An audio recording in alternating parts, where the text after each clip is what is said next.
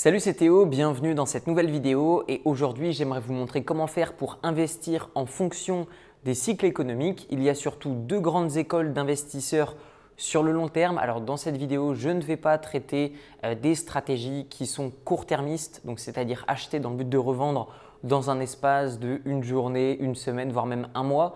Je suis un investisseur long terme. Je vais conserver des actifs entre un an jusqu'à à peu près cinq ans au minimum parfois plus.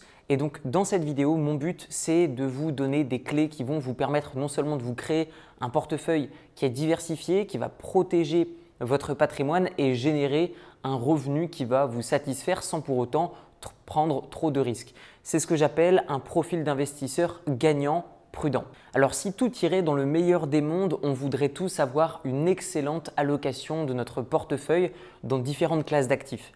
Je vais vous donner un exemple très simple. Admettons que vous avez donc 100 000 euros à investir ou alors que vous allez investir au fur et à mesure pour arriver à un investissement en bourse de 100 000 euros. Eh bien, ce qu'on pourrait se dire, c'est que vous pourriez avoir par exemple 25% d'actions ou alors 25% d'ETF actions. Vous pourriez avoir 25% d'obligations d'État sur le long terme, vous pourriez avoir 10% d'obligations d'entreprise dans des pays émergents, 5% d'or, 5% d'argent et même 5% de crypto-monnaie. Ça, c'est dans le meilleur des mondes. C'est-à-dire que si aujourd'hui vous voudriez une allocation parfaite, un bon équilibrage de vos actifs, ça pourrait ressembler à quelque chose comme ça.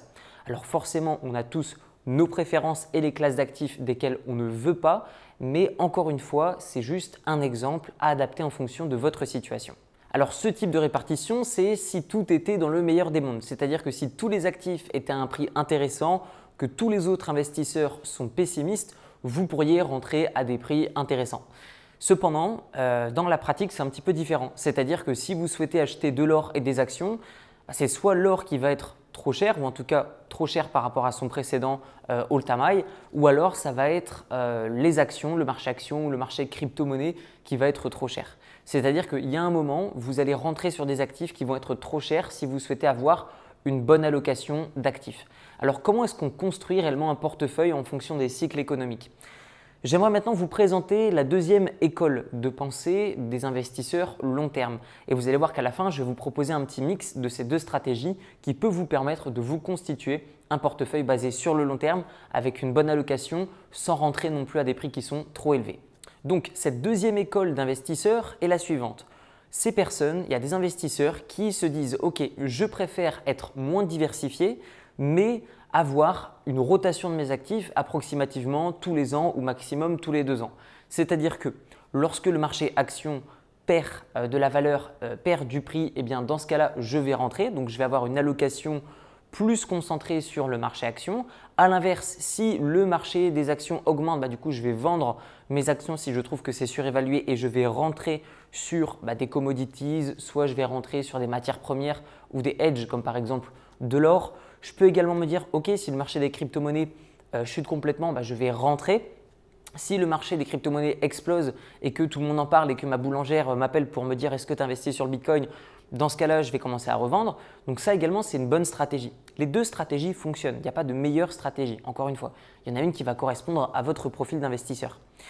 Et ensuite, il y a un mix. Donc moi, ce que je pense, c'est que le mieux, c'est sur le long terme de construire son portefeuille.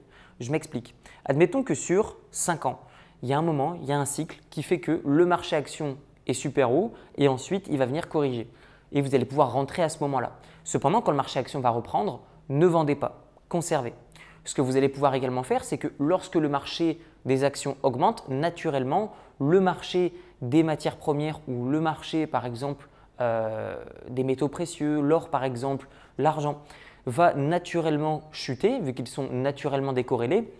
Même chose avec euh, les obligations d'entreprise dans les pays émergents ou les obligations d'État sur le long terme. Ce qui va se passer, c'est que quand un actif augmente, généralement, l'autre va être décorrélé. Alors, pas tous, ils sont plus ou moins décorrélés, mais naturellement, vous allez remarquer un décalage. Donc, moi, ce que je vous invite à faire, c'est d'acheter lorsque les personnes sont pessimistes et de revendre qu'un tout petit peu lorsque les personnes sont optimistes. De cette manière, vous allez pouvoir sécuriser des gains au fur et à mesure de l'augmentation de ce rallye et au fur et à mesure, vous allez pouvoir sécuriser également vos positions en rentrant de nouveau grâce au profit que vous avez encaissé. Je vais vous donner un exemple très concret. Vous avez investi sur des actions, aujourd'hui au 1er janvier par exemple de cette année. Le marché action prend de la valeur sur un an.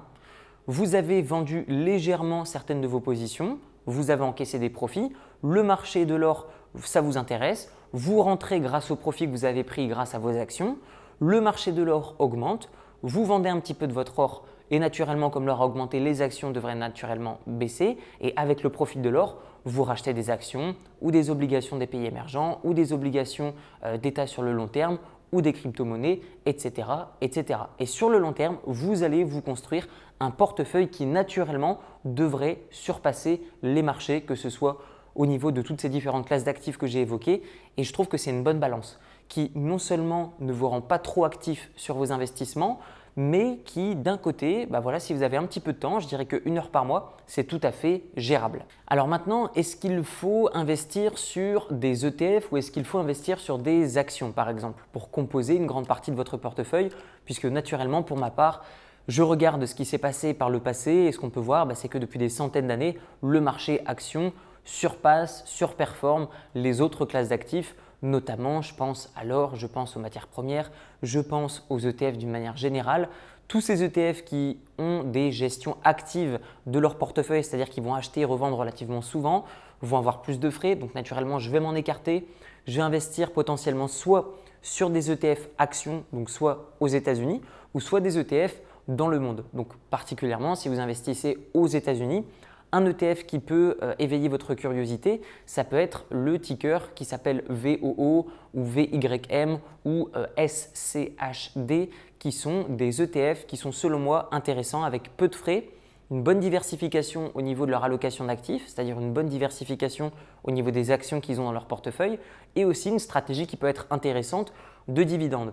Alors pourquoi moi personnellement j'ai choisi la stratégie euh, d'investir soit sur des ETF qui vont verser des dividendes ou soit sur des actions qui vont verser des dividendes pour la simple et bonne raison que vous êtes gagnant sur les trois tableaux.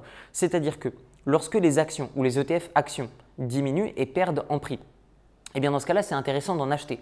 Ça veut dire que vous renforcez vos positions. Lorsque les ETF ou les actions stagnent, eh bien c'est pas grave, vous patientez et vous encaissez des dividendes. Et naturellement, lorsque les actions augmentent, bah, vous prenez en valeur de portefeuille.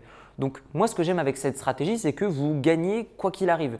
Ça baisse, vous achetez plus, vous renforcez vos positions. Ça stagne, vous touchez vos dividendes et ça augmente, vous encaissez potentiellement une plus-value si vous revendez, mais vous avez une plus-value latente en attente d'être revendu et d'être encaissé. Et donc, comme je vous l'ai dit, soit vous investissez donc sur des ETF ou alors des actions à dividendes. Donc, quelle classe d'actifs choisir ETF ou actions Encore une fois, pas de réponse universelle en fonction de votre profil. Et donc, vous pouvez tout à fait investir sur des ETF pour être tranquille et vraiment avoir une gestion ultra passive et acheter un petit peu tous les mois. C'est ce qu'on appelle un cost on average.